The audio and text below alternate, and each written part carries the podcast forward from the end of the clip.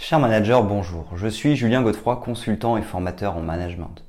Pour progresser facilement dans votre management, je vous invite tout de suite à télécharger gratuitement mon e-book de plus de 40 conseils pour motiver vos équipes. Vous trouverez le lien dans la description. Pensez aussi à vous abonner à ma chaîne YouTube pour consulter mes dernières vidéos.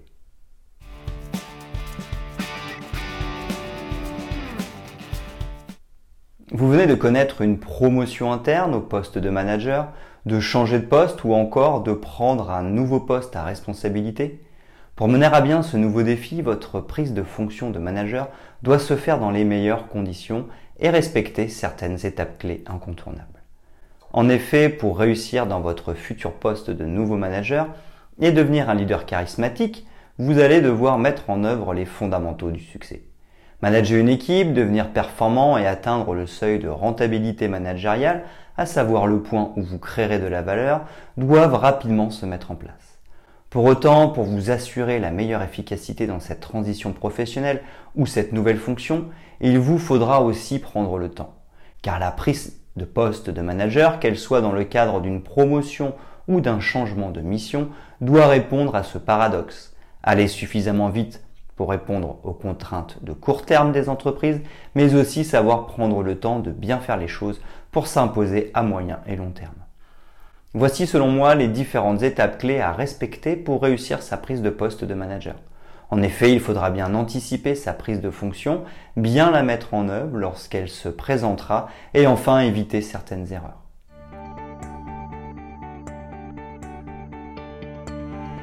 Premièrement, bien préparer sa prise de poste de manager. Avant sa prise de poste, il est essentiel de se mettre dans les meilleures conditions. En effet, nous sommes face à un nouveau départ. Nous allons donc devoir réapprendre et nous adapter à notre nouveau rôle. Notre regard neuf sera une vraie force pour développer nos compétences, mais aussi faire avancer notre nouvelle entreprise. Pour autant, nous devrons savoir prendre du recul pour bien garder la tête hors de l'eau. Gérer son stress. Ainsi, le premier point pour aborder sereinement sa prise de fonction est de bien se préparer physiquement et mentalement. Je ne peux que conseiller de prendre quelques jours de congé entre notre ancienne fonction et la nouvelle. Ainsi, nous n'enchaînerons pas directement. Nous pourrons prendre du temps pour nous et recharger les batteries. La gestion du stress est aussi essentielle pour prendre ses fonctions de nouveau manager. Dans cette phase préliminaire à notre prise de poste de manager, nous pourrons envisager ou bien poursuivre une activité sportive ou relaxante et la poursuivre ensuite afin de bien gérer notre stress. Pensez aussi à rationaliser la quantité d'objectifs, rationaliser la qualité des objectifs, avoir des passions, décider et savoir s'arrêter. Se conditionner à commencer une nouvelle mission. Il faudra aussi bien se conditionner psychologiquement. Nous allons découvrir une nouvelle expérience. Nous allons donc connaître une phase d'apprentissage. Pour cette raison, nous devons donc bien faire attention à ne pas copier-coller ce que nous faisions précédemment. Au contraire, comme nous allons le voir, nous devrons bien observer avant de commencer. Dès à présent, nous pouvons aussi commencer à réfléchir aux formations dont nous pourrions avoir besoin. En tout cas, avant la prise de poste de manager, nous devrons parfaitement connaître la mission que nous allons devoir mener il ne s'agira pas de croire que nous connaissons déjà et de refaire ce que nous faisions. Nous devrons bien comprendre nos nouveaux enjeux et nos nouvelles responsabilités pour commencer notre prise de fonction dans les meilleures conditions. Bien comprendre les attentes des collaborateurs. En tant que manager, notre objectif sera de mettre en dynamique nos équipes pour s'assurer de la réussite collective. N'oublions pas, de nombreuses enquêtes ont été menées auprès des salariés concernant leurs attentes par rapport à leur manager. Ainsi, nous pouvons mieux comprendre le rôle du manager et la posture que ce dernier doit avoir. Les employés attendent de leur manager qu'il motive et inspire, développe le potentiel de leurs collaborateurs, communique facilement, prenne des décisions.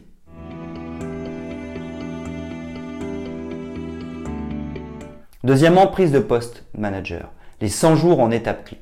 Une fois que la prise de poste de manager commence, nous devrons respecter une première règle, celle des 100 jours.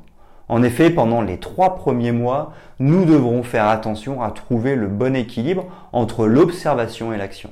En effet, nous ne pourrons pas entamer de grands changements sans avoir observé et mis en place une relation de confiance avec nos nouveaux collaborateurs. Pour autant, si nous n'agissons pas et n'obtenons pas de résultats lors de ces trois premiers mois, nous risquons de perdre en crédibilité. Voici donc une méthode pour trouver le bon équilibre entre les deux. Première semaine, nous n'avons pas deux fois l'occasion de faire une bonne première impression.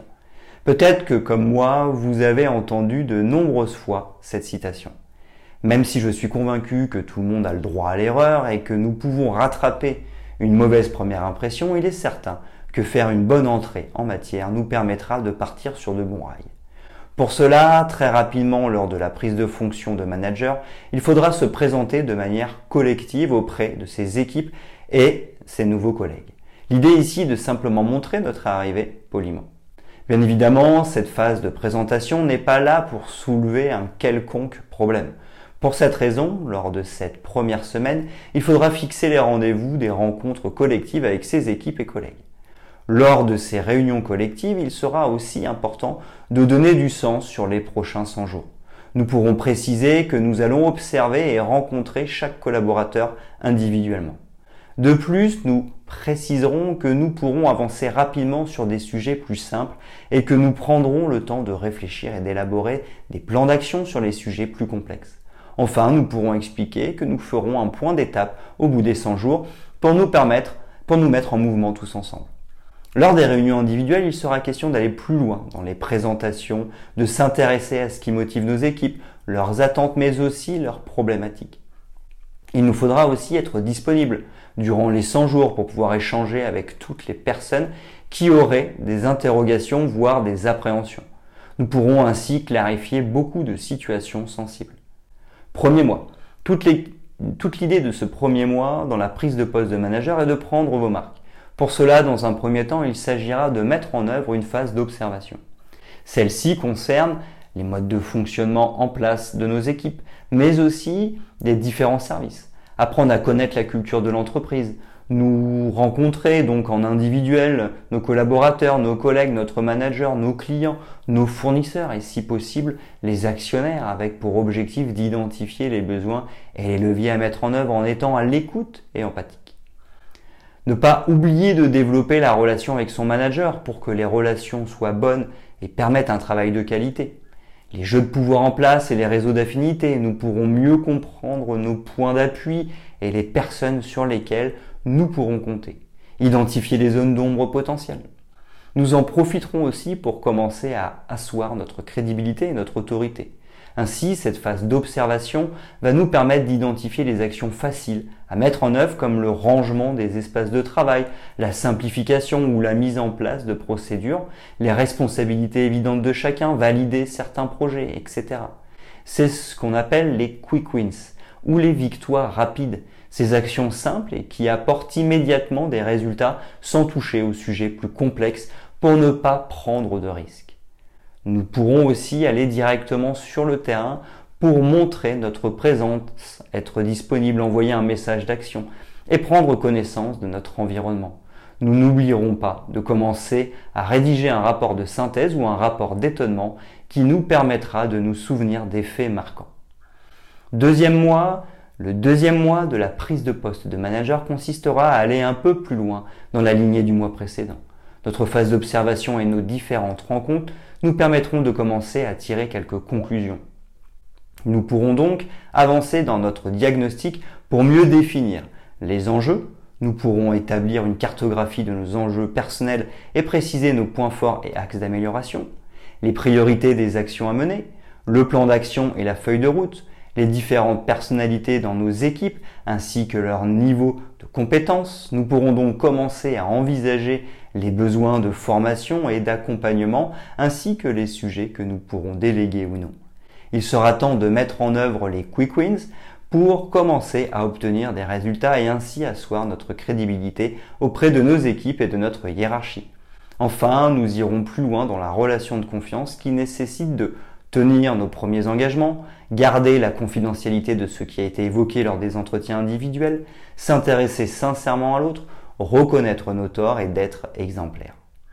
Troisième mois, enfin le troisième mois de la prise de poste de manager consistera à mettre en dynamique nos équipes. Nous leur ferons part de nos observations. Nous partagerons avec elles notre plan d'action à travers une feuille de route où nous la construirons directement avec elles si leur niveau d'autonomie est élevé. Ainsi, d'après notre phase d'observation, nous saurons le style de management à adopter. Il pourra être plutôt directif si les équipes sont peu motivées et peu compétentes, donneur de sens si les équipes sont motivées mais pas compétentes, participatif si les équipes sont peu motivées mais compétentes, délégatif si les équipes sont motivées et compétentes. À travers ces objectifs SMART, nous allons donner la direction du groupe pour en faire une équipe, car ce qui distingue le groupe de l'équipe, c'est la mise en œuvre d'objectifs communs. Ces derniers donnent une raison d'être à l'équipe où chacun va dans la même direction. Pour une meilleure cohésion d'équipe, il pourrait aussi être judicieux de définir de manière collégiale une charte de fonctionnement de l'équipe. Ainsi, à travers une réunion et des groupes de travail, nous pourrions définir ensemble les valeurs et règles de fonctionnement de l'équipe. Chacun aurait le bon comportement à adopter au sein du groupe. Nous éviterions les débordements et nous pourrions plus facilement fédérer notre équipe en étant un bon manager.